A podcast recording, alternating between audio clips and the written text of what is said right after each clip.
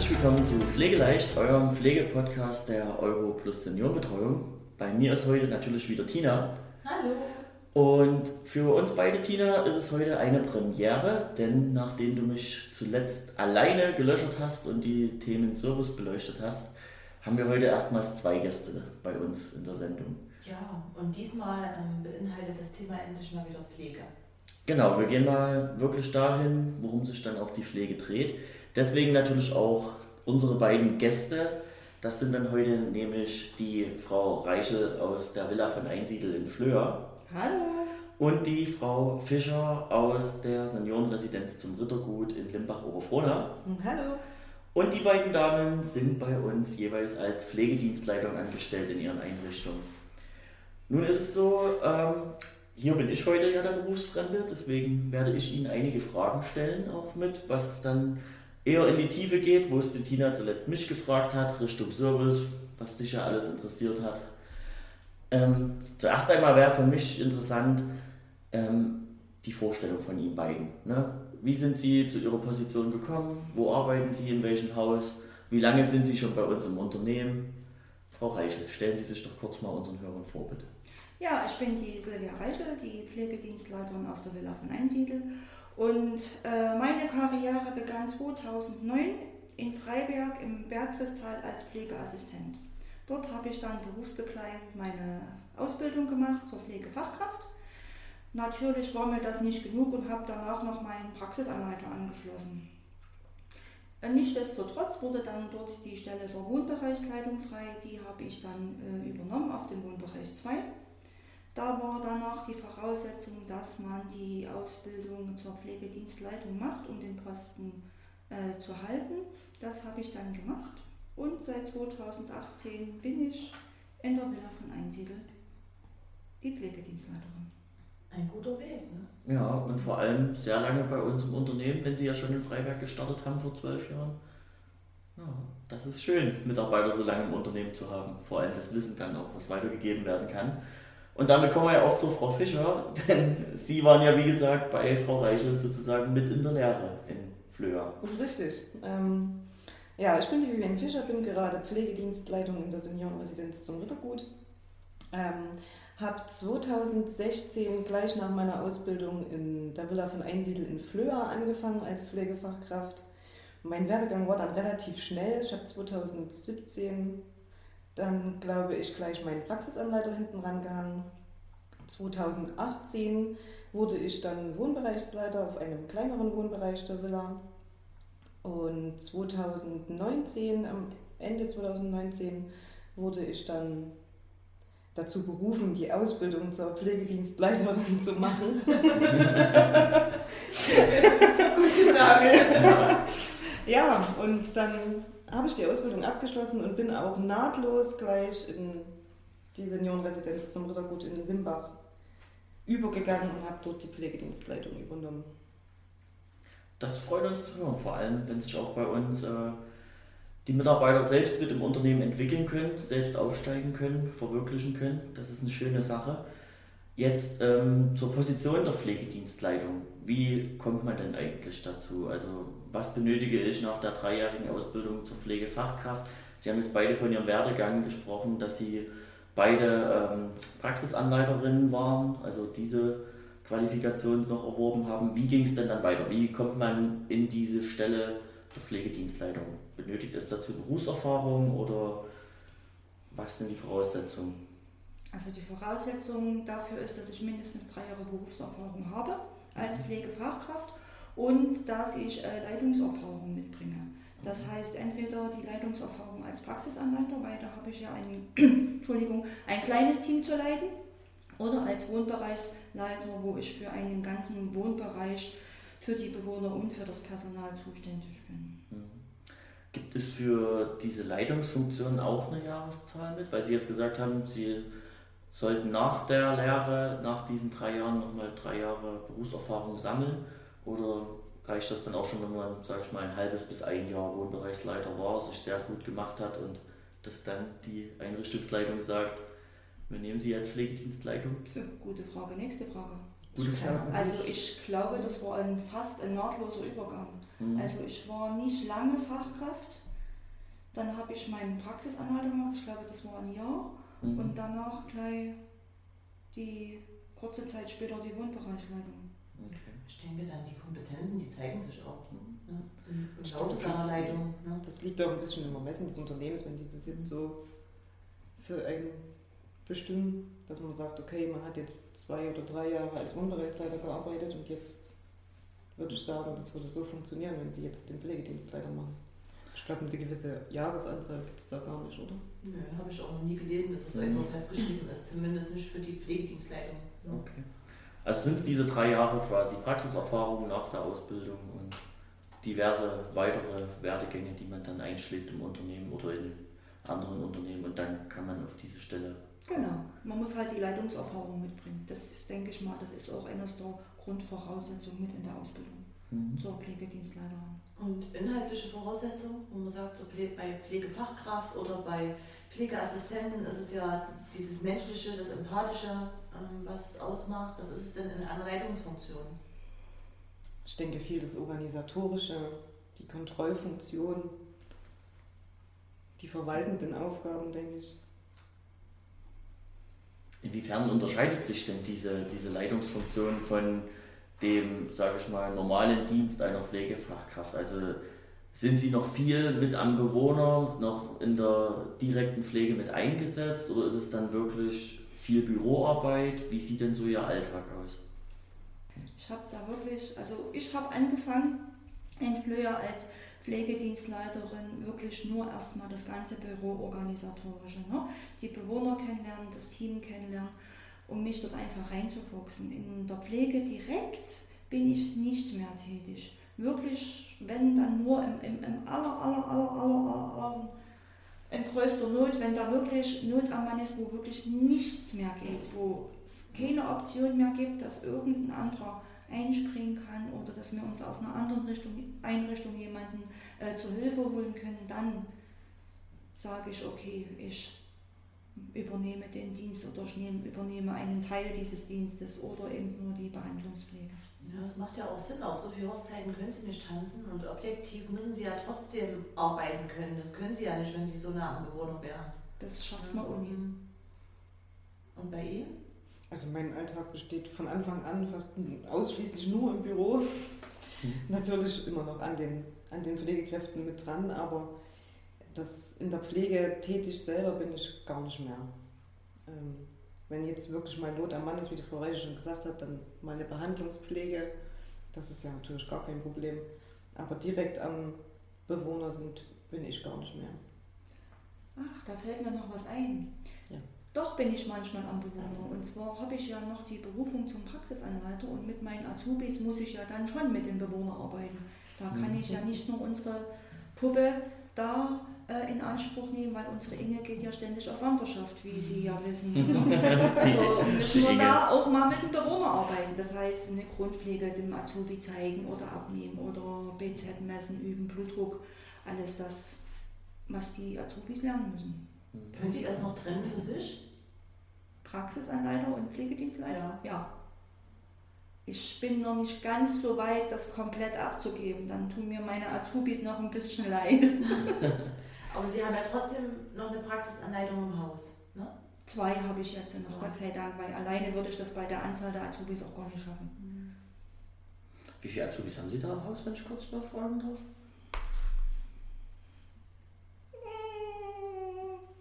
Zwölf. Zwölf, also sozusagen vier pro Praxisanleiter, wenn man es mal runterbricht. Okay.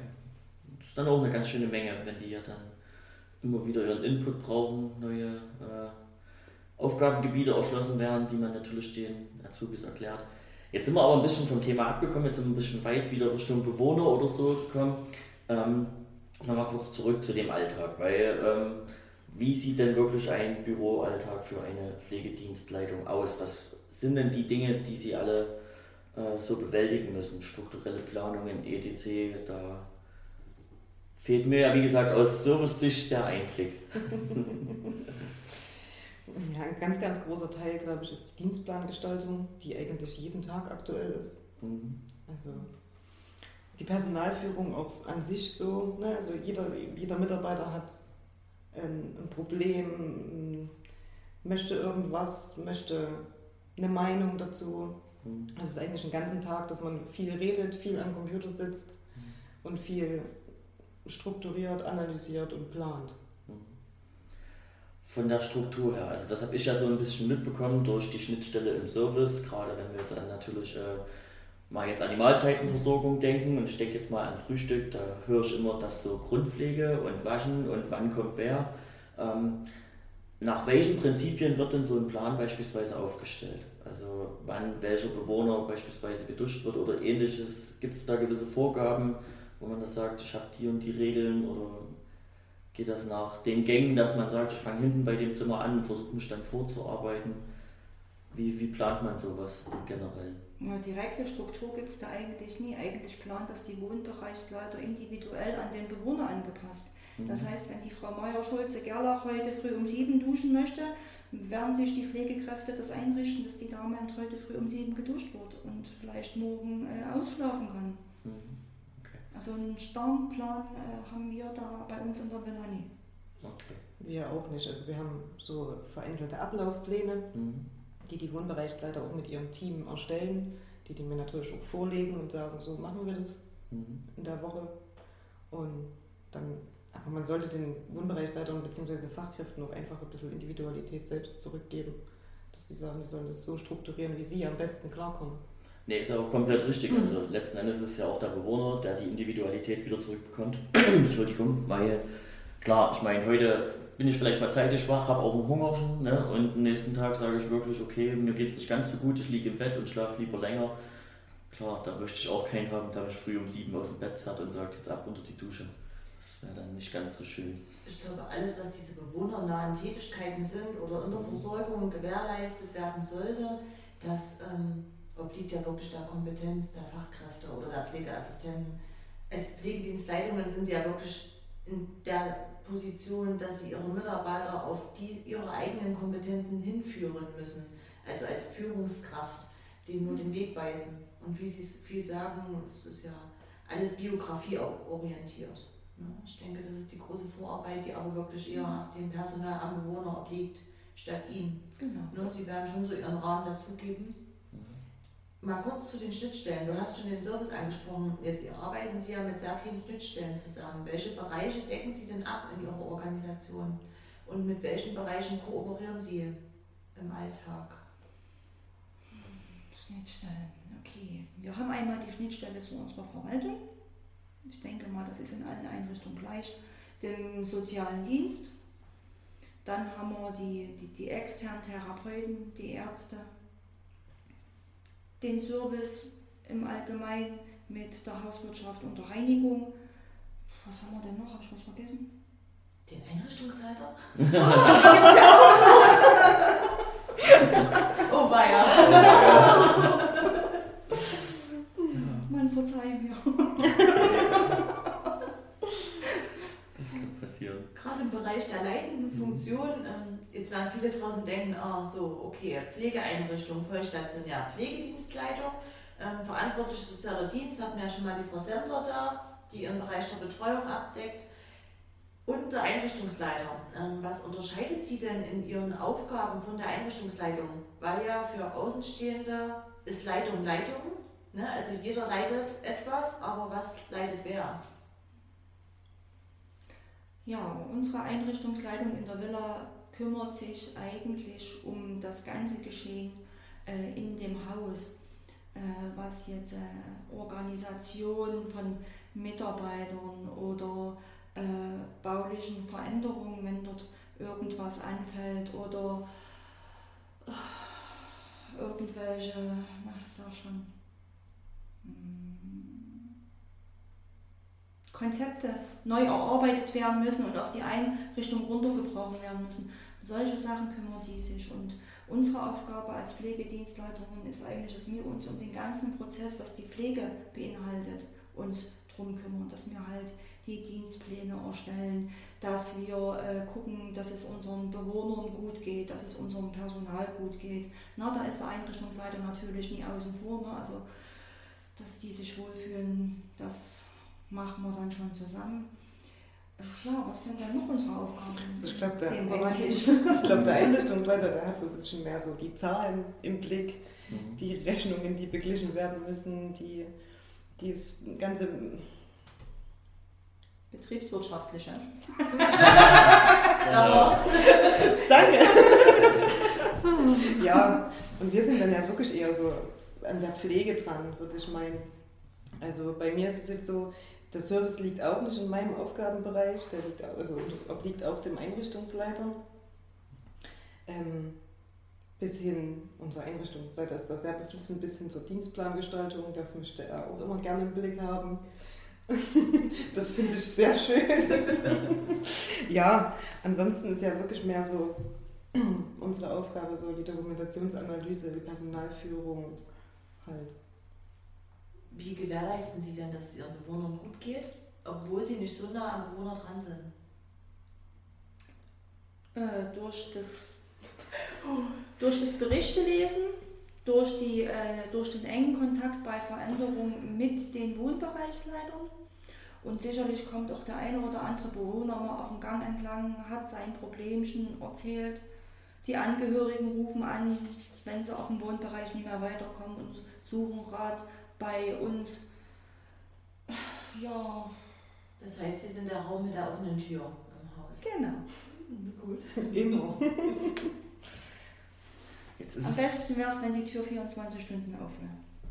Das stimmt. Am besten für alle anderen, ja. Ich denke, so für Ihren eigenen Ablauf ähm, sollte es schon immer mal zu sein, ne? Ja. ja, und 24 Stunden arbeiten möchte, glaube ich, auch keiner. So komplett. Das ist dann noch die andere Seite. Ähm, Frau Reichel, jetzt ist äh, die Villa von Einsiedel eines unserer Bestandshäuser, was schon äh, länger eröffnet ist. Jetzt kam ich Sie ja sicherlich dann auch in gefestigte Strukturen schon rein. Inwiefern konnten Sie da noch was verändern? Inwiefern war einiges eingefahren oder was konnten Sie an Kreativität mitbringen? Hatten Sie da am Anfang Probleme, das umzustellen, nach Ihren Wünschen zu gestalten? Ich hätte jetzt so gerne eine Videoaufnahme. ja, leider ist Podcast äh, immer noch Audio. nur Audio und nicht visuell. Oh ja, also die, wenn die Strukturen eingefahren sind, ist es für einen Außenstehenden, der aus einer anderen Einrichtung kommt, wirklich sehr schwierig, die eigentlich vorgegebenen Strukturen wiederherzustellen. Weil äh, bestimmte Strukturen sind in andere Bereiche übergegangen, das ist verschwommen gewesen, da hat jeder was gemacht, nur nicht jeder seins. Also es war am Anfang ein ganz schwieriger Kampf, das kann mir die Frau Fischer bestimmt auch bestätigen, weil ich bin da manchmal wirklich auf Granit gebissen und musste reden, reden und reden, bis es dann am Ende gesagt haben, hm, eigentlich stimmt's ja, eigentlich müsste es ja so laufen. Also man hat schon äh, viel Gestaltungsmöglichkeiten. Man muss es nur mit seinem Team machen und sollte es nicht alleine machen, weil wenn man es mit dem Team macht, ist es einfacher. Mhm, Fleur lief am Anfang, es ist ja auch ein älteres Bestandshaus. Also das hatte so ein bisschen sein Eigenleben entwickelt. Die Frau Reichel hat es da gar nicht mal so einfach gehabt. Aber ich denke, die hatte das dann gut im Griff nach kurzer Zeit. Und von den Einbringen, also den Möglichkeiten, sich einbringen zu können, sind Sie jetzt, Frau Fischer, ja in Limbach oder Frohna. Ein Haus, was jetzt noch nicht so lange eröffnet hat, was natürlich aber auch schon ähm, die ersten Leitungskräfte vor Ort hatte, als Sie dann gekommen sind. Ja, Sie waren ja eine Nachfolgerin auch mit im Bereich der Pflegedienstleitung. Wie gestaltet sich das bei Ihnen in so einem moderneren, neueren Haus, wo noch nicht alle Strukturen gefestigt sind? Was sind da die Herausforderungen, beziehungsweise wie gut können Sie Ihre Ideen einbringen und umsetzen? Also ich muss sagen, dadurch, dass vor mir ja schon eine Pflegedienstleitung da war, Mhm. die natürlich auch eigene Ideen hatte und eigene Ansichten hatte, war das für mich auch am Anfang ziemlich schwierig, dort Struktur reinzubringen. Beziehungsweise die Strukturen, die ja sowieso schon bestehen, wie das Frau Reichel vorhin schon gesagt hat, überhaupt erstmal wieder zu festigen. Mhm. Ich bin natürlich, ich sag mal, aufgewachsen unter der Frau Reichel. Mhm. Das heißt, ähm, ich habe natürlich auch viel von ihr mitgenommen und habe natürlich auch viel versucht von ihr umzusetzen, weil ich das einfach als sehr sinnvoll erachte und auch als sehr strukturierte Frau Reichel ist eine unfassbar strukturierte Person. Deswegen bin ich da ganz froh, dass ich da unter ihr aufgewachsen bin. Warum sie, sie leiden wohl eher gerne Chaos. Manchmal vielleicht. Nee, die Frau Fischer braucht auch schon ihre Struktur. Ja, Die brauchen wir, glaube ich, alle, ne? So in so einem Rahmen. aber ich sag mal so, es ist halt einfacher in einem neueren Haus, glaube ich, mit frischeren Mitarbeitern, wenn du so nennst mal, dort seine eigenen Ideen dort einzubringen. Dort mal zu sagen, ein anderes Haus macht es vielleicht auch so, ne? ohne dass die dann denken, das ist ein Angriff oder irgendwas, sondern die sagen, okay, das klingt gut, das können wir probieren. Ist, Es ist zumindest einfacher, ne? ja.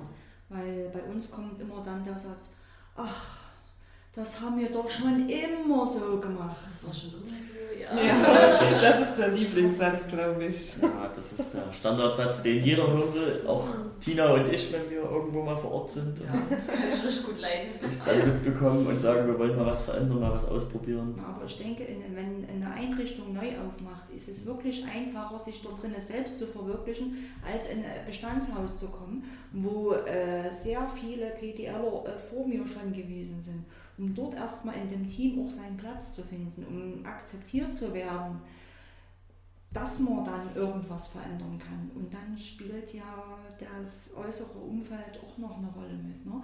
Was habe ich denn an Personalkapazität zur Verfügung? Wir haben nun mal nie viele Bewohner in unserer Einrichtung. Ne? Dann ist es auch vom Personal ja nicht so ausschweifend, sage ich jetzt mal, dass man dort groß rumexperimentieren kann. Man muss da wirklich gucken, dass man jeden gleich am Anfang mit abholen kann und den sich mit ins Boot ziehen kann. Weil die, jetzt hätte ich bald gesagt, Querdenker, die gibt es ja überall. Die Querschläger meinte ich natürlich. Kein Problem. Sehr schön.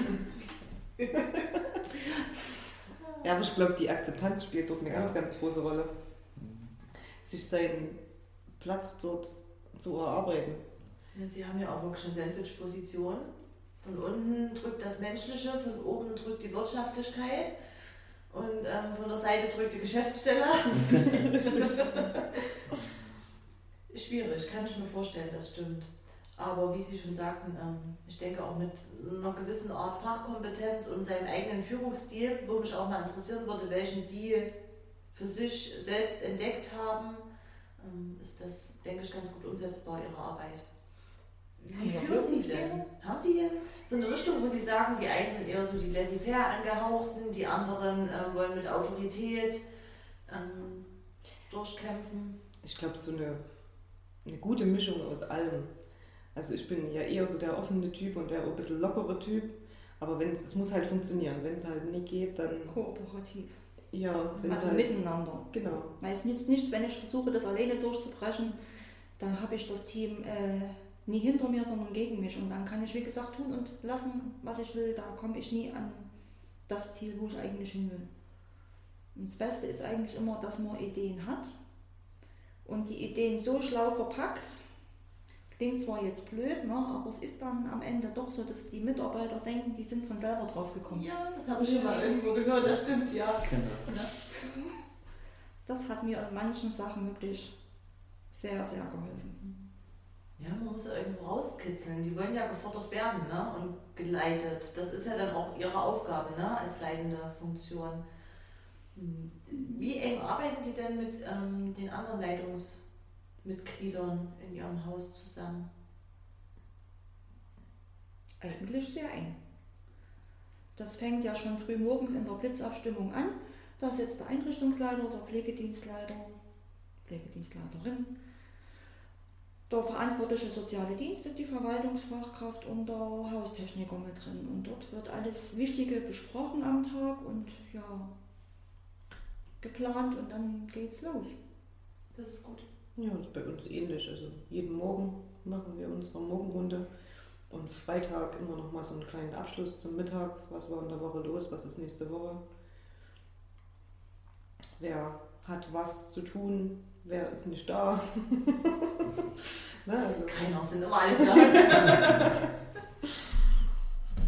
Jetzt haben Sie ja theoretisch oder eigentlich auch praktisch Ihren Bereich unter sich. Jetzt gehen Sie aber aus so einer Leitungsberatung raus Und jetzt ist vielleicht ja was, was gesamtgültig fürs Haus beschlossen wird. Macht das dann immer der Einrichtungsleiter oder kommunizieren das auch teilweise Sie, weil Sie fungieren ja in Ihrer Position auch als Stellvertretung des Einrichtungsleiters, zumindest während der Urlaubszeit? Also ich persönlich, wir arbeiten, also mein Einrichtungsleiter und ich, wir arbeiten sehr eng zusammen. Das heißt, alles, was beschlossen wird, bespricht er immer mit mir. Mhm. Also da gibt es eigentlich gar keine Ausnahme und je nachdem, wer da gerade halt den besseren Draht zu wem hat, mhm. der überbringt halt die frohe Botschaft. Ja, aber grundlegend machen wir das eigentlich immer zu zweit.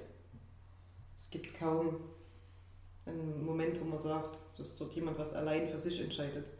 Also ich denke, dass. Das sollte ja auch nie so ja. sein. Ne? Man sollte ja schon im Leitungsteam, also der Einrichtungsleiter und der Pflegedienstleiter eng miteinander arbeiten. Gerade weil wir ja auch die Position haben, den Einrichtungsleiter zu vertreten, wenn er im Urlaub ist, dann wäre es schon schön, dass man in alles auch mit einbezogen wird. Nicht, dass man dann irgendwann mal dasteht und sagt, äh, hm, keine Ahnung. Richtig. Und die Kommunikation andersherum von den Mitarbeitern, wie geht das bei Ihnen vonstatten? Also ist es dann so, dass die Mitarbeiter auf den jeweiligen Wohnbereichen erstmal zu ihrer jeweiligen WBL gehen und dann kommt die WBL zu ihnen oder findet da auch teilweise direkt eine Kommunikation statt? Wie kann sich letztlich der Mitarbeiter, der direkt am Bewohner ist, mit einbringen oder ja, sein, sich Gehör verschaffen eben für Probleme, Bedenken oder ähnliches? Ich glaube, das ist unterschiedlich. Also natürlich die Wohnbereichsleiter machen ihre Teamberatungen, wo die auch immer wieder darauf hinweisen, sagt, was können wir ändern oder was können wir besser machen oder was ist gerade sehr schön. Aber es gibt auch viele Momente, wo im meiner, ja, in meiner Tür Mitarbeiter stehen ne, und dann sagen, hier, ich habe da mal eine Idee oder irgendwas. Man sagt ja schon immer erst, ne, dass das ja. ist wie mit den Angehörigen auch, wenn es Probleme gibt oder was zu klären, versucht es immer erst auf dem Wohnbereich. Wenn dort es nie hilft, nehmt den nächsten Vorgesetzten, den Wohnbereichsleiter, ich sage, wenn es gar nicht mehr geht oder ihr mit demjenigen gerade nicht könnt, ich sage, dann kommt runter. Ich sage, dann sagt Bescheid, dann machen wir die Tür zu und dann lassen wir mal Luft raus oder nehmen Gedanken auf für Veränderungen und schauen, wie man das dann am besten umsetzen kann. Gerade wenn so Ideen kommen, was Bewohner betrifft. Ne? Der eine stellt ja doch fest, dass äh, der Herr Meier, sage ich jetzt mal, äh, der sitzt im Rollstuhl und will aber zum Essen, sage ich jetzt mal, auf dem Stuhl sitzen. Ne? Da gibt es halt Mitarbeiter, die kommen und sagen, hier, wie sieht es denn aus? Ich habe das ausprobiert, haben Sie was dagegen? Äh, wenn ich den auf den Stuhl setze, wo ich dann sage, nee, ist doch optimal, wenn er das möchte, warum soll man das denn nicht fördern? Wo dann ein anderer wieder sagt, nee, lasst mal, der soll im Rollstuhl sitzen bleiben. Das ist auf jeden Fall sehr gut, wenn sich die Mitarbeiter da ja auch einbringen können und eben auch ihr Gehör bekommen, genau bei solchen Dingen. Ähm, jetzt haben Sie schon so ein, zwei Sachen äh, angesprochen, was mich zu meiner nächsten Frage führt.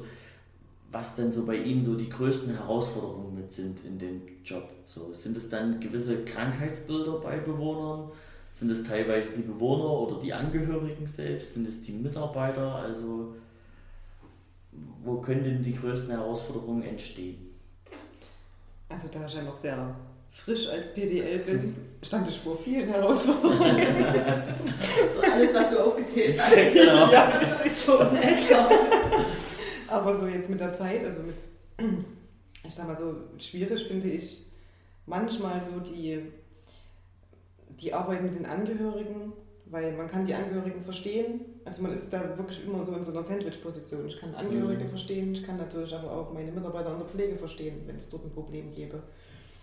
Das ist so ähm, eine Herausforderung, die wo ich manchmal sage, okay, jetzt bräuchte ich mal eine Idee. Und es gibt halt auch manchmal so Situationen mit Mitarbeitern, wo ich einfach nicht weiterkomme. Egal, ob das jetzt ein Problem ist oder ob ähm, der Mitarbeiter ein Problem macht oder ob der Mitarbeiter ein Problem hat, was ich einfach gerade nicht lösen kann. Weil ich die, ich habe halt einfach gerade keine Lösung dafür. So, da bräuchte ich auch manchmal eine Idee. Was machen Sie dann? Ich gehe zu meinem Einrichtungsleiter und klage ihm mein Leid. Sehr gut, ja, das ist der Weg, ne? Na, ich kann mir das auch sehr schwer vorstellen. Also jetzt wirklich so im, im Sinne von Krankheitsbildern oder ähnliches, wo man sagt, äh, es gibt eben gewisse Vorgaben ne, in der Zeit, wo man eben etwas schaffen muss, eine Tätigkeit, so, was natürlich dann auch wieder letzten Endes für die Pflegefachkraft oder den Helfer wieder schwer umzusetzen ist. Und dann hast du natürlich die menschliche Seite. Also Ich meine, da kann ich mich gut in sie reinversetzen, dass du dann immer zwischen diesen beiden Dingen abwägen musst und ja, solange man da noch einen Einrichtungsleiter hat, der dann letzten Endes die Entscheidung fällen muss in ganz schlimmen Sachen, ja, können sie sich ja irgendwo noch rausfinden. Aber ich glaube, das ist wirklich eine schwierige Frage in individuellen Dingen bei manchen Sachen. Bei Ihnen, Frau Reichel? Ich denke mal, die Krankheitsbilder an sich sind keine mhm. große Herausforderung. Was man nie weiß, äh, ist ja nicht schlimm, ne? man muss bloß wissen, wo steht, sage ich immer. Man kann ja nachlesen ne? und auf die Schnelle, mhm. ja mein Gott, jeder guckt mal schnell bei Google nach, wie war denn das, wenn man ein Krankheitsbild schon lange nicht mehr hatte, aber die allergrößte Herausforderung, da muss ich doch Frau Fischer recht geben, das sind wirklich die Angehörigen. Mhm. Wo du dir die Zähne ausbeißen kannst bei manchen, wo du es gut meinst mit dem Bewohner und du weißt, dass der Angehörige das eigentlich auch gut meint, aber der dann einfach stocksteif ist und sich dort nie abbringen lässt. Ja klar, gut, das sind dann sind ja auch wieder individuelle Charaktere. Klar, wenn ich dann den extrem dominanten Angehörigen habe, der eben seine Meinung durchsetzen will, klar. Es kommt ja auch darauf an, was die Angehörigen früher durchgemacht haben. Mhm. Na, ich meine, wir haben ja Leute aus der Zeit, da gab es noch eine Stasi, die sich verfolgt fühlen. Und das muss man den Angehörigen dann erstmal versuchen zu erklären, dass das hier nicht der Fall ist. Dass wir ganz woanders in einem ganz anderen Zeitraum erleben. Schwierig. Ja, das sind so die letzten Ausläufer, würde ich mal sagen. Ne? Das mhm. Klientel, das wandelt sich ja dann doch so in den nächsten 10, 15 Jahren, wenn wir ganz andere Problematiken haben mit denen wir zu kämpfen oder mit denen wir kämpfen müssen. Aber eine große Herausforderung ist auch jetzt bei uns gerade wieder äh, die Ärzte. Man braucht ja bestimmte Fachärzte, wo keine Fachärzte nachkommen. Wo man sagt, man hat einen Augenarzt, der geht demnächst in Rente. Wer übernimmt denn die Versorgung der Bewohner? Mhm. Das ist auch eine große Herausforderung, dort eine optimale Lösung zu finden. Also das ist bei uns in der Villa gerade wieder schwierig, weil da ringsrum nie wirklich viel groß ist. Und dann geht es in die nächstgrößere Städte, Chemnitz. Die Ärzte, die haben dann zu viel. Mhm. Die ja. kommen aber dann auch nie zum Hausbesuch. Mhm. Was machst du denn? Du kannst ja die Leute nicht ständig mit dem Taxi oder mit dem Krankenwagen hin und her fahren. Das machen wir aktuell auch. Das ist schwierig. Also wir haben unzählige Hausärzte in unserer Umgebung, das muss ich immer sagen. Habt ihr es gut, kannst du mal ein paar rüberschicken. Aber so Fachärzte, ja, fahren halt nach Chemnitz. Ne? So ist es. Wenn es in den Häusern keinen Pflegefunktionsdienst gibt, der solche ärztlichen Kommunikationen abdeckt, gehört das ja mit zu Ihrem Aufgabenfeld? Oder ist das ähm, Aufgabe der Wohnbereichsleitungen mit? Die ärztliche Kommunikation, Konsultation, Anregung von ähm, Arztvisiten etc. Das machen die Wohnbereichsleiter bei uns. Ja, also bei uns im Groben und Ganzen eigentlich auch. Wir haben jetzt einen Pflegefunktionsdienst seit einem Monat, die sich da gerade einarbeitet. Aber ansonsten machen es bei uns auch die Wohnbereichsleiter. Die größeren Visiten, da habe ich sie immer versucht zu unterstützen. Was ich jetzt sage, weil wenn unser Heimarzt kommt oder sowas, dass ich dann sage, ich mache das mit. Dass ich auch mal wieder den Einblick habe in die Bewohner generell, in die Bewohnerakten, dass ich auch mal wieder weiß, wie ist wer gestellt, haut das alles mit den Pflegegraden so hin, ne, also dass man da auch mal wieder ein bisschen dran ist. Jetzt ähm, haben Sie uns wahnsinnig viele Aufgabenbereiche benannt, die wirklich sehr in die Mitarbeiterkommunikation gehen, Angehörigenarbeit ähm, und natürlich auch das ganze organisatorische, strukturelle ähm, Absprachen natürlich mit Ihren Einrichtungsleitern. Außerhalb dieser ganzen Planung und Steuerung haben Sie ja auch noch andere Aufgaben, die im Bereich des Qualitätsmanagements liegen, beziehungsweise zur Verbesserung der Qualität der Bewohnerversorgung beitragen. Was gehört da alles bei Ihnen dazu oder was übernehmen Sie denn mit in Ihren Einrichtungen? Ja, wir haben eine Qualitätsmanagementbeauftragte, die macht ähm, ihren Qualitätszirkel. Schwieriges Wort, ne? Ja. ja, ähm, mit verschiedenen Mitarbeitern aus verschiedenen Bereichen, Service, Pflege, wir als PDLs und der Einrichtungsleiter. Nimmt daran teil. Zumindest bei uns ist es so, dass wir äh, von der Leitungsebene, also der Einrichtungsleiter und ich, äh, um ein und um anderen Termin im Qualitätszirkel mitwirken, dass wir einfach, wenn wir Ideen oder Verbesserungsvorschläge haben, die äh, mit einbringen können, die kurz andiskutieren können, so dass die, äh, ich sage jetzt mal, Zündstoff haben, sich im nächsten Qualitätszirkel, wo die wieder untereinander sind, äh, dort sich äh, austauschen können und gucken können, ob das äh, was wäre, was man äh, dementsprechend umsetzen kann. Wie oft führen Sie diesen Quali-Zirkel? Der Quali-Zirkel wird bei uns äh, monatlich geführt. Wir haben dafür auch eine Qualitätsbeauftragte. Genau, die kümmert sich darum, die lädt die Mitarbeiter ein, wie die Frau Fischer schon sagte, aus den ganzen äh, Fachbereichen, ne? Pflege, Hauswirtschaft, Haustechnik. Ja. Und Leitungsebene und viele andere. Haben Sie noch irgendwelche Möglichkeiten zum äh, ja, Qualitätsmanagement, Austausch, würde ich mal sagen? Oder um sich generell fachlich auszutauschen? Also wir als Pflegedienstleiter nehmen ja nun auch monatlich an unserem PDL-Arbeitskreis teil zum Austausch auch untereinander in den Häusern. Genau, da werden zum Beispiel neue Standards erstellt oder alte Standards äh, überarbeitet, angepasst. Ja, Erfahrungsaustausch findet dort statt. Was läuft in zum Beispiel in einer Einrichtung nicht so gut, was kann man machen, wie geht eine andere PDL mit äh, Problemen um, die gerade vorhanden sind. Ist natürlich auch schön ähm, für neue Pflegedienstleitungen, einfach auch das Wissen zu haben. Es sind noch andere Kollegen immer vor Ort, man kann sich wirklich austauschen, wie Sie es gesagt haben. Genau, wenn ich ein Problem habe, brauche ich halt bloß mal jemand anders anrufen und dann ist gut. Und auch das Start ist dann manchmal nicht so einfach. Ne? Muss man nicht allein den Kopf zerbrechen.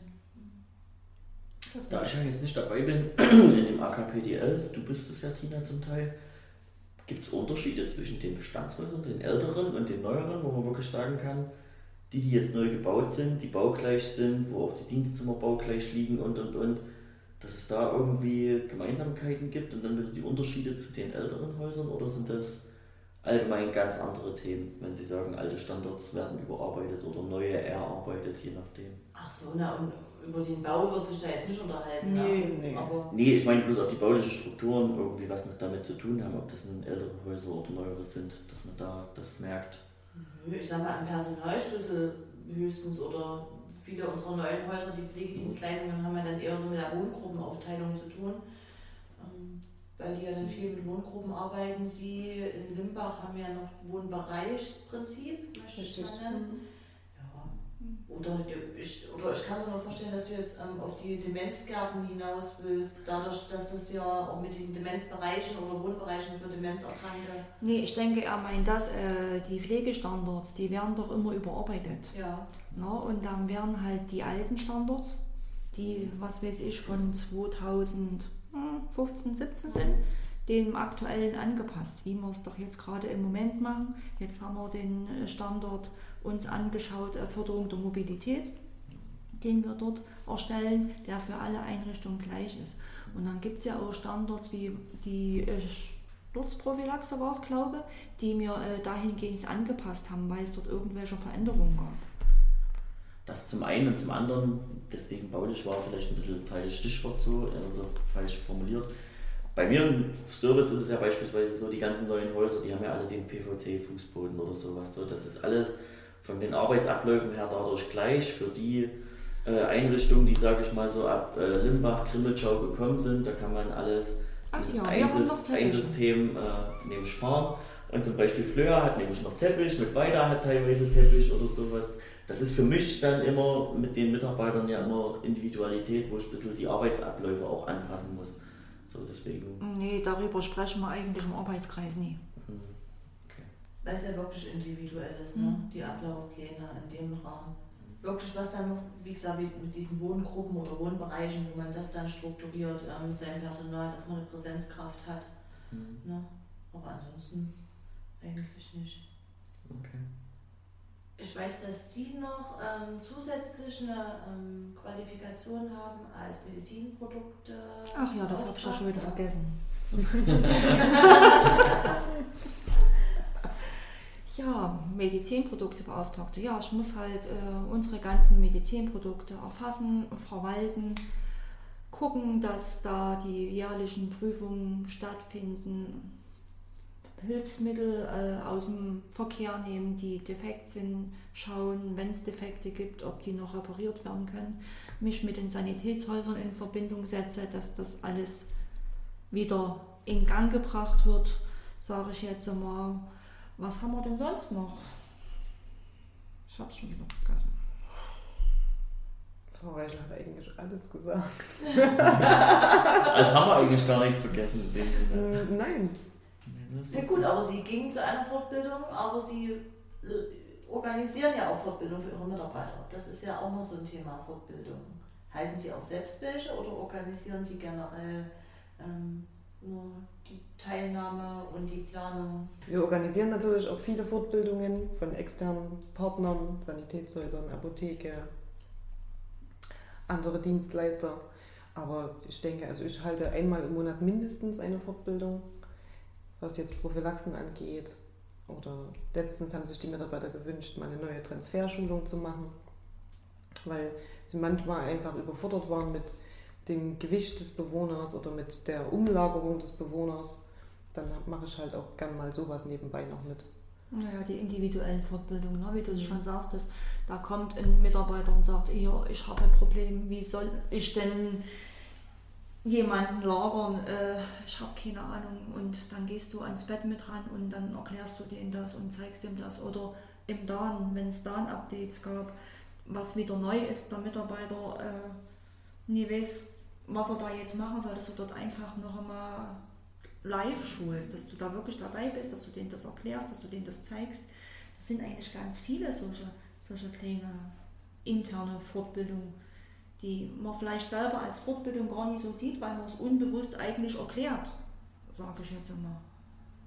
Oder zeigt. Oder bespricht. Oder. oder, oder, oder. Sie gucken mich Ich denke nur gerade so, wow, das ist wirklich ähm, das ist eine Stelle oder eine Position in einem Haus, die sehr oft, denke ich, unterschätzt wird, weil es halt auch kein Alleinstellungsmerkmal mehr ist, denke ich, und sie halt auch wirklich in so einer, ja, es ist immer ein Zwiespalt irgendwo in ihrer Stelle. Mhm. Sie machen sehr viel, sie sind sehr oft ähm, zwischen den Stühlen. Was war denn damals ähm, Ihre Intention, diese Position zu erwerben oder diese Stelle anzutreten?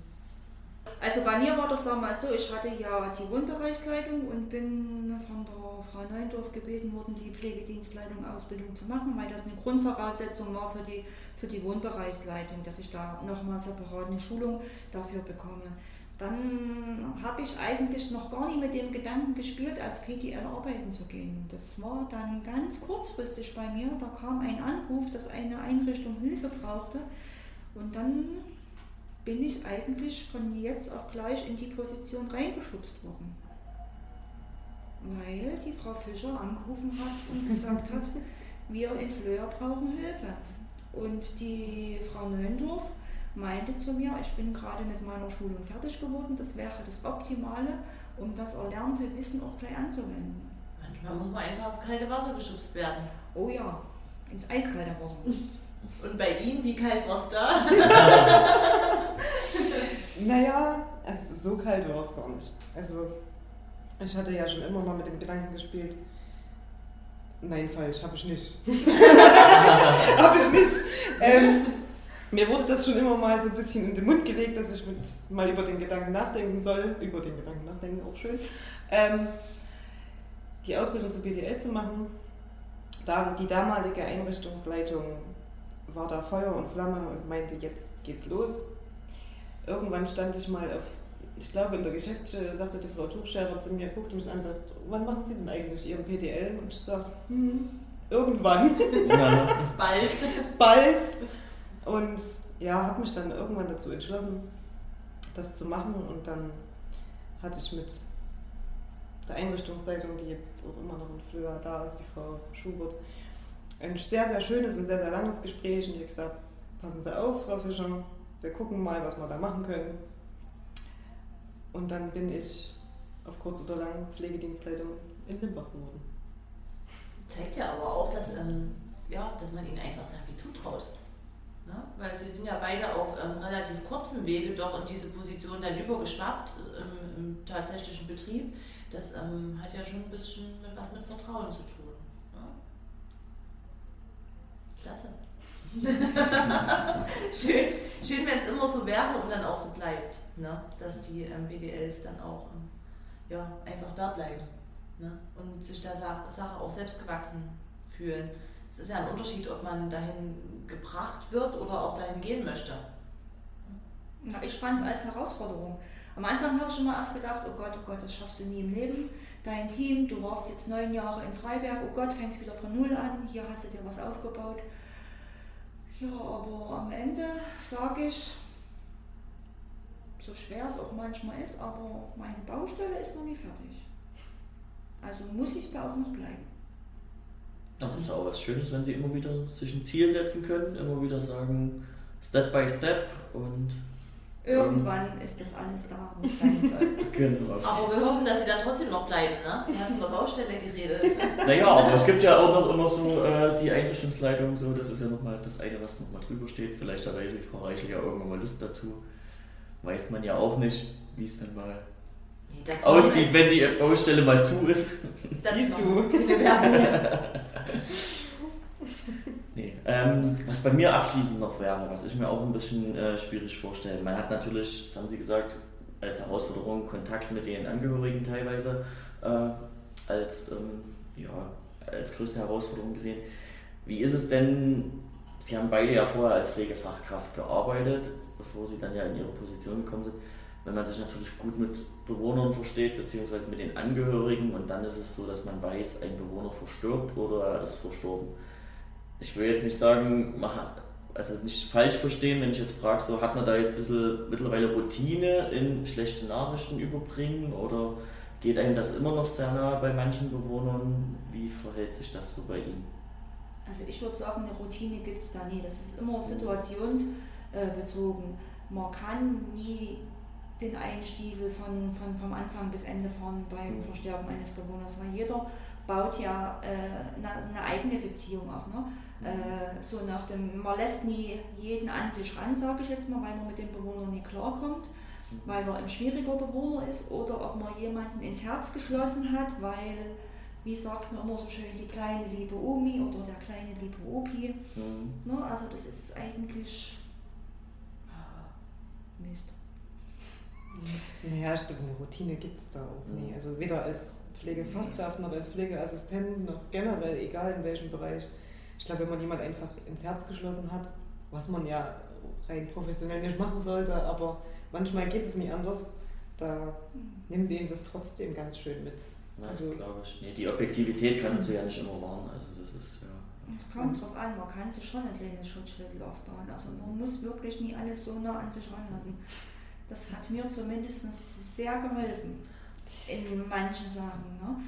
Sicherlich gibt es wirklich Bewohner, wo du sagst, die, die mag ich mehr, aber nie mehr, weil sie niedlich sind oder was, sondern weil es ein faszinierendes Krankheitsbild ist oder weil die schon sehr lange da gewesen sind. Na, es gibt ja Bewohner, wenn ich jetzt an Freiberg zurückdenke, da gab es eine Bewohnerin, die war wirklich vom ersten Tag an mit da. Dann hast du zu der natürlich eine ganz andere Beziehung, als wenn jetzt ein Bewohner kommt. Mhm für vor vier Wochen und danach vier Wochen verstirbt, dann das ist schon ein Unterschied. Man gewöhnt sich halt so schnell auch an so den Alltag, wenn man in ein Zimmer reinkommt und der Bewohner ist seit drei, vier, fünf, wie viele Jahre war, waren mhm. Bewohner in Flöa bei dir? Zehn Jahre, 15 Jahre. Es ist immer derselbe Ablauf. Ne? Man kennt das, der Bewohner kennt einen selber. Ne? Ich bin sowieso immer sehr emotional, die Frau weiß, weiß das. Also, mhm. das ist, das ist jetzt nicht so mein Steckenpferd. Ja. Aber ja. Hat es da ein Stück gedauert, bis Sie das emotionale Schutzschild sich aufgebaut haben? Also haben Sie es am Anfang manchmal mit nach Hause genommen, um es zu verarbeiten oder so? Entschuldigung. Die Vivian hat kein Schutzschild. Mhm.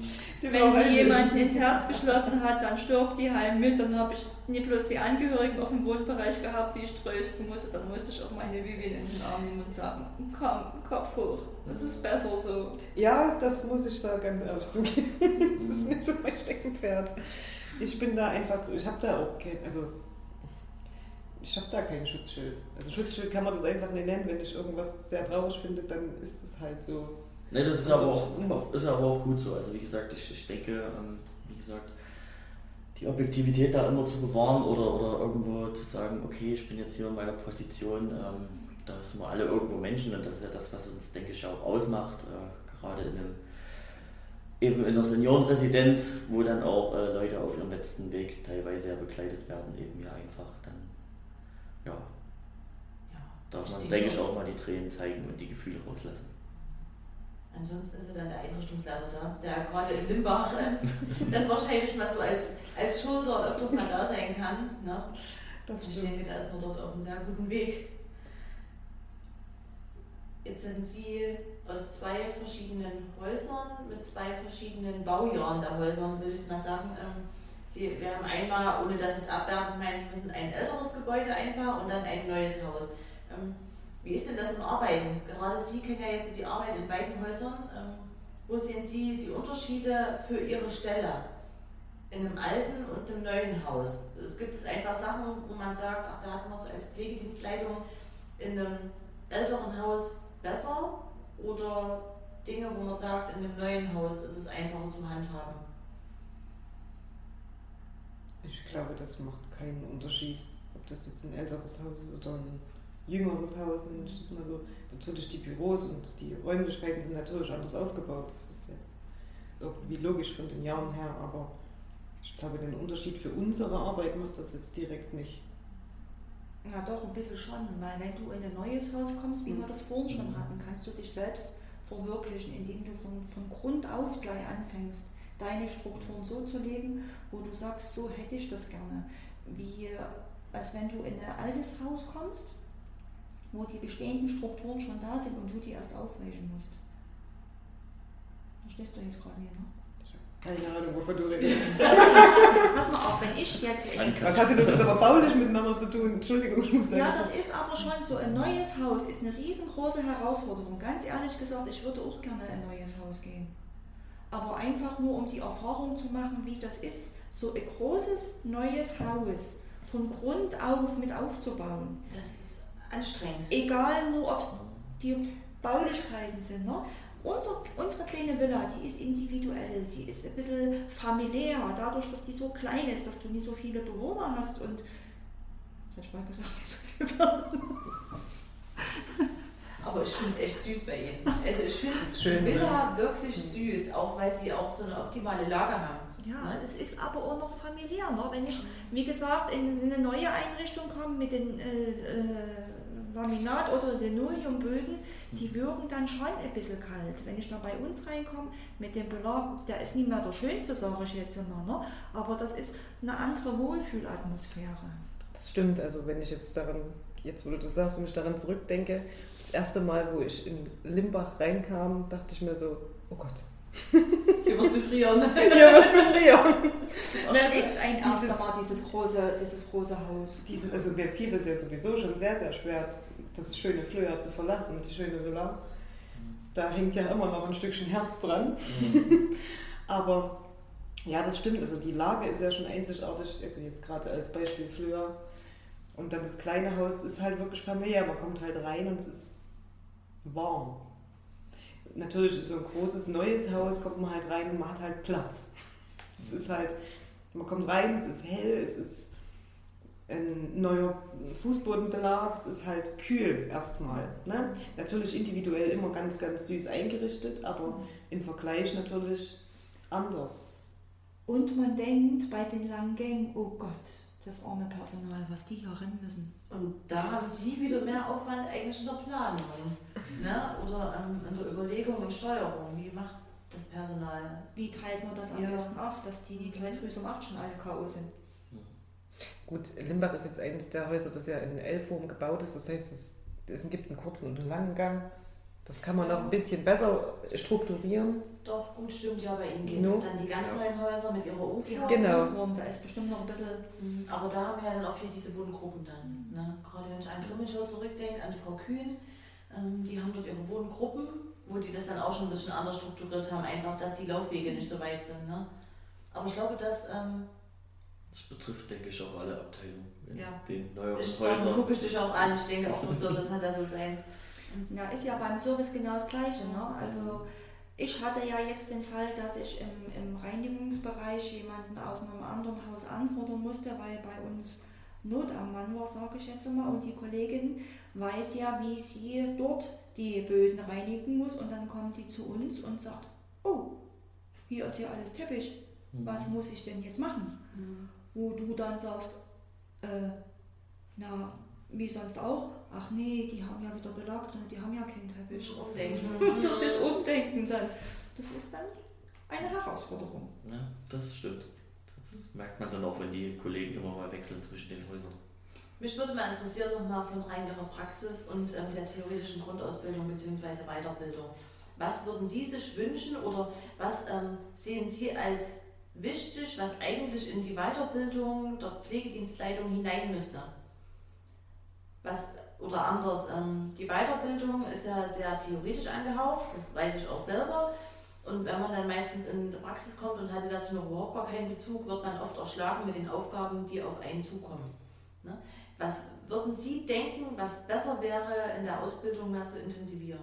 In welchem Themenfeld? Damit einfach zukünftige PDLs ähm, wissen, worauf sie wirklich hinarbeiten. Das ist schwierig zu sagen, weil ich denke mal, wir beide hatten ja vorher schon die Praxisanleiterausbildung und da haben sich viele Sachen, die wir in der Schule dort hatten, in, dem, in der Weiterbildung zur Pflegedienstleiterin wiedergespiegelt. Das ist dann eigentlich nur äh, vertieft worden, dass man dann weiter in die Tiefe reingegangen ist. Aber was mir wichtig wäre, wäre wirklich, dass man mehr, mehr Kommunikation schult. Mit den Mitarbeitern oder generell? Generell würde ich sagen, nicht bloß mit den Mitarbeitern. Auch so die Personalführung. Also das war, glaube ich, eines der größten Themen bei mir. Die ist dran, die ist theoretisch auch in der Ausbildung, also in der Weiterbildung dran, aber wenn es dann hart auf hart kommt, kann ich nicht in meinen Hefter gucken und kann sagen, das könnte jetzt dies und das sein, ne? sondern da fehlt so ein bisschen die Praxis, wo man sagt, jetzt ist hier ein Problem und das müssen, müssen wir jetzt hier live klären und da kann ich halt nicht warten damit. So, und wie führe ich denn den, den Mitarbeiter jetzt irgendwo hin in irgendeine Richtung? Es gibt halt keine Praxisstunden, ne, die für die Weiterbildung mit ähm, Und doch, zwingend notwendig sind, oder? doch, die gibt es. Ich glaube, es sind zwei oder vier Wochen. Also es war auf jeden Fall eine, eine Zeit lang. Aber die grundlegenden Dinge lernst du ja dann trotzdem nie, wenn man jetzt gerade mal zwei Wochen irgendwo in einem Büro mitsitzt. Sondern man sitzt ja dann da und dann gibt es das Beispiel und das Beispiel und das Beispiel. Wie würden sie denn jetzt reagieren? Ne, das würde ich mir oder hätte ich mir für die Ausbildung gewünscht. Einfach um dort ein paar Beispiele ranzubringen, wie kann ich, wie, kann ich wie gesagt, rea reagieren an der Stelle. Genau. Weil selbst wenn man die Praxiszeit, ich glaube 120 Stunden. 120 Stunden, ja, Mhm. ähm, dort mit sitzt in dem Büro, sind halt auch vielleicht gerade mal nicht die Themen dran, die ihnen vielleicht irgendwann mal begegnen. Man kann ja jetzt auch keine Konfliktsituation herzaubern, wo gar keine sein sollte. Ne? Genau. Aber dieser Erfahrungsaustausch wäre doch ganz wichtig. Ne, vielleicht gibt es Situationen, die der ein oder andere vielleicht als nie gerade als Pflegedienstleiterin, sondern vielleicht als Fachkraft schon hatte, wo der andere sagt, okay, da kann ich mir äh, ganz viel mitnehmen.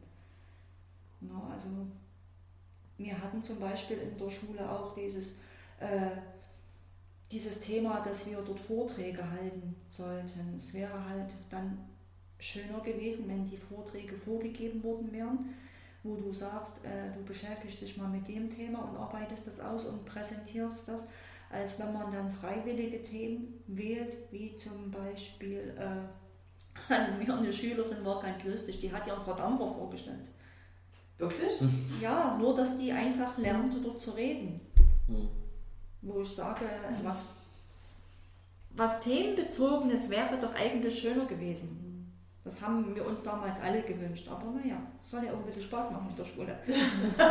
Ja, aber auf der anderen Seite ist es genau das, sie lernen dadurch über was Schwieriges zu sprechen. Weil Ja, klar, wenn ich von meinem Hobby oder, oder irgendwas, was mich interessiert, rede, dann ist das äh, immer leichter, als wenn ich jetzt sage, oh, ich mache jetzt eine Ausarbeitung und jetzt muss ich ja wieder richtig rein in das Thema und wenn ich das und das nicht drauf habe, ne, Aber Verdampfer, das wäre eher was für die Hauswirtschaftsleitung ja, Nicht? Für rauchende Mitarbeiter. genau. oder sowas. Hm. Ich habe, also für mich persönlich habe ich jetzt noch eine letzte Frage. Mhm. Es ist ja oft so, dass man wirklich ähm, einfach mit dem Beruf ähm, eine sehr bürolastische Verbindung hat, ne? beziehungsweise auch, dass vielleicht oft nach außen so getragen wird, dass man Ne, ach, die sitzt nur in ihrem Büro. Ne, die hat doch von der Praxis keine Ahnung. Was würden Sie sich denn wünschen, was Ihre Mitarbeiter mehr sehen? Oder was generell Mitarbeiter in der Position anerkennen? Ich denke mal, die Mitarbeiter sehen schon, was wir leisten. Das kommt aber immer gerade auf dem Punkt an, wo sich der Mitarbeiter gerade befindet. Wenn der Stress hat, sage ich jetzt mal, ne, und von A nach B rennen muss und bei mir am Büro vorbei rennt und dann reinguckt und mich dann dort sitzen sieht, weil ich vielleicht gerade mal den Monitor angucke und der denkt, na, die hat auch wieder nichts zu tun. Das ist die Kommunikation im Allgemeinen, ne? weil die fragen dann auch nie. Man sagt immer, wenn ihr Hilfe braucht, sagt Bescheid. Ne? Aber wenn dort keine Frage kommt oder keine Hilfe kommt, denkst du aber in dem Moment auch nie dran, dass der Mitarbeiter, der von A nach B rennt, vielleicht Hilfe brauchen könnte. Weil du ein Thema gerade bearbeitest, was für dich die höchste Prioritätsstufe hat. Oder siehst du das anders? Nee, ich sehe das ähnlich. Ich sehe das ähnlich. Ja, es gibt halt, also ich hatte das am Anfang ganz, ganz oft, dass die Mitarbeiter mir vorwarfen, ich sitze nur im Büro, ne? ist ja einfach, ne? Ähm, aber ich habe das dann halt auch ganz, ganz oft gesagt, ich sage, das ist kein Problem, ich sage, könnt euch gerne, ich gehe für euch gerne in die Pflege, das ist, ich mache das auch wirklich gerne, ne? ich gehe auch gerne ein, zwei Tage in die Pflege, gar kein Problem. Aber ich sage, ihr setzt euch hier unten rein und macht dann den ganzen Stapel, der hier liegt. Wollten sie direkt nicht. Dann kommt, dann kommt aber kurioserweise immer der Satz, nee, nee, mach mal selber. Sie Mhm. machen das schon, sie machen das gut. Da fühlt man sich einerseits wieder bestärkt, ne? das ist doch nie alles verkehrt, was man macht. Aber ja, in dem Ja. Moment ist das für den Mitarbeiter, die haben den ganzen Tag nichts zu tun, die ist ganz nah auf den Arsch. Ja gut, irgendwie, man muss die Gefühle abfangen, wie Sie schon sagen, je nachdem, wo der Mitarbeiter sich gerade befindet. Ist ja aber gut, dass Sie die Stelle sind, an der das abprallt und nicht die Stelle, die ähm, die Versorgung nötig hat, ne? also nicht der Bewohner. Ne? Tja. Kein leichter Job. Aber dafür haben wir ja gut ausgebildetes Personal. Aber ein schöner Job. Das stimmt. Ja. Sie haben halt aus allen Bereichen was dabei. Ne? Das ist nicht immer leicht, aber man macht es ja trotzdem gern.